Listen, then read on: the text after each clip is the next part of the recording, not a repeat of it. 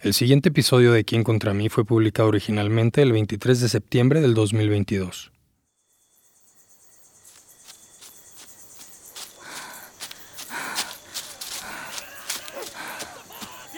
Es una fría noche de 1945. Una mujer llamada Marianne corre semidesnuda por un bosque francés. Su respiración se puede ver en el aire, igual que la de los hombres que la persiguen desde hace horas. Un general nazi ordenó capturarla con vida, por lo que sus soldados avanzan sin disparar. Pero los perros han desistido y las antorchas comienzan a apagarse por el frío. El miedo se siente más espeso que la neblina que inunda el bosque. Es el miedo de los alemanes. Están persiguiendo a una bruja y no a cualquiera. Se trata de una de las últimas herederas de un poderoso aquelarre que hace 500 años, en este mismo bosque, invocó a Lucifer.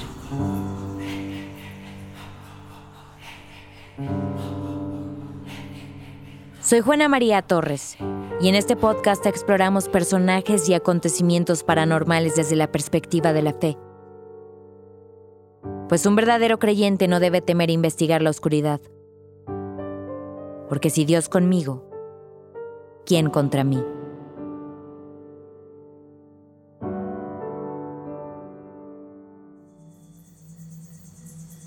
Era 1945. El fin de la Segunda Guerra Mundial se acercaba. Ambos bandos habían librado batallas en todos los frentes posibles. La línea de fuego, lo político y el terreno mágico espiritual. Mientras el mago y fundador de Telema, Alistair Crowley, junto con otros grupos ocultistas, habían protegido a Gran Bretaña y al grupo de los aliados. El eje y los nazis tenían a la Orden del Tule, las SS secretas y toda una montaña de investigaciones de lo oculto. Explorar cada una de esas vetas es meterse en un profundo agujero de conejo. Y en medio de este laberinto se encuentra uno de los casos menos conocidos y documentados ya que el mismo año que finalizó la guerra, se dice que la célula ocultista alemana capturó y torturó a una bruja de nombre Marianne, perteneciente a uno de los aquelarres más antiguos, la Orden de las Hermanas del Ángel Herido.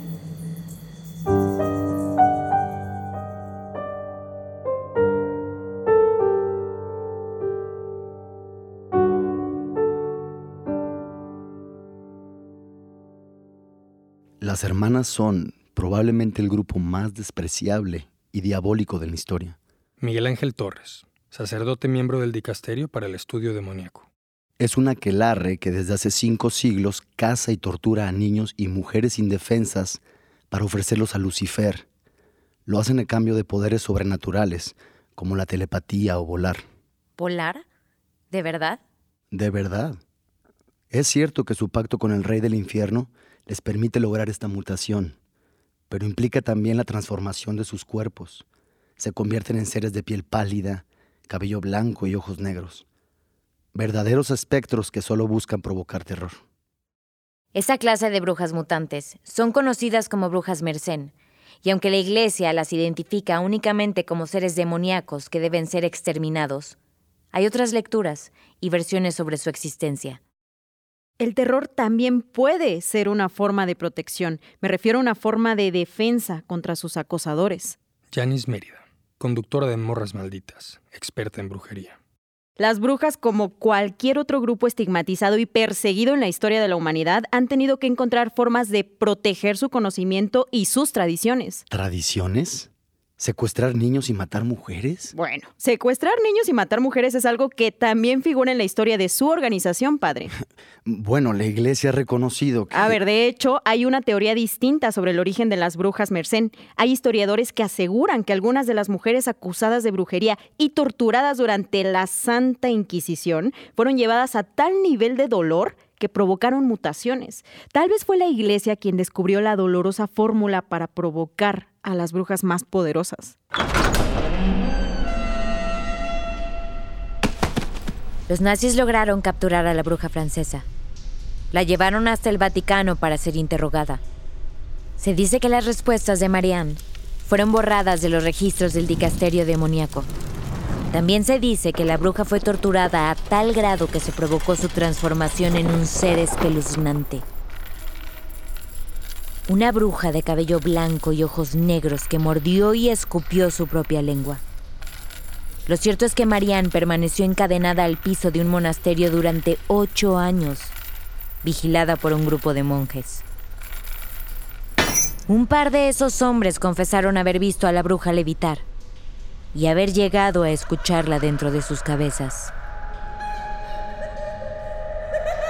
La historia de la bruja Marianne fue narrada por el exmonje Arne Wolfcastle en su polémico libro La lengua de la bruja, en el que cuenta su vida como soldado nazi convertido en monje, gracias a los nexos del general Otto Schaffer con el Vaticano.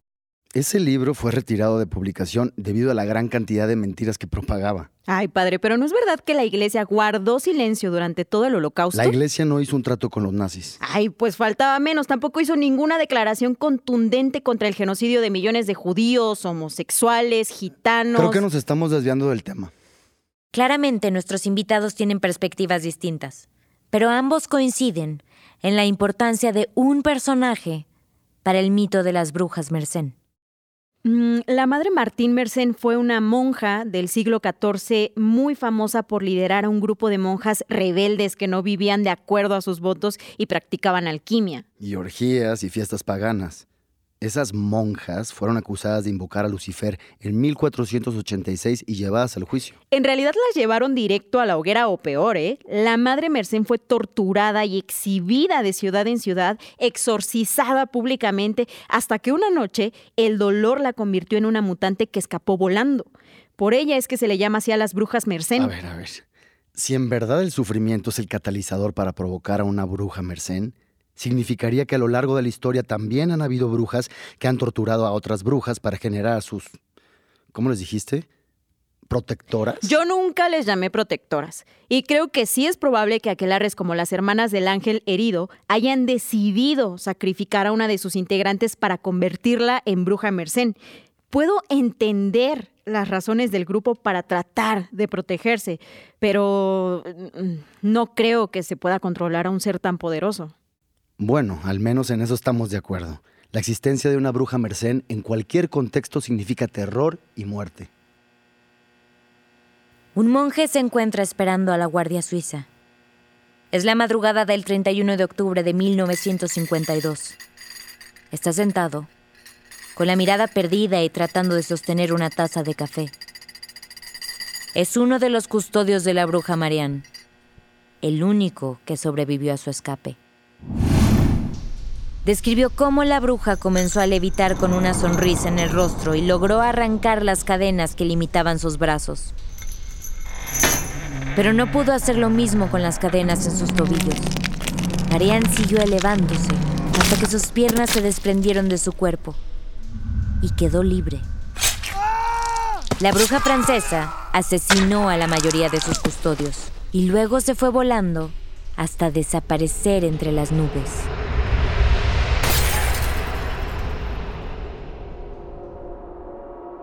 A lo largo de la historia, diferentes grupos han tratado de dar una explicación al mundo que habitamos y nuestro espíritu.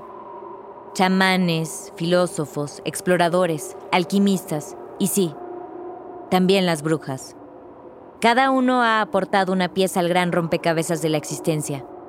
Cada uno con sus respectivos y a veces controvertidos métodos.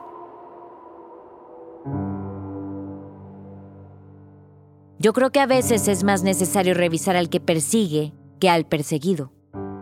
Sería absurdo pensar que todas las brujas tienen buenas intenciones, pero también sería muy ingenuo no cuestionar las razones por las que se les empezó a perseguir de manera tan violenta y cuáles han sido las consecuencias de su cacería.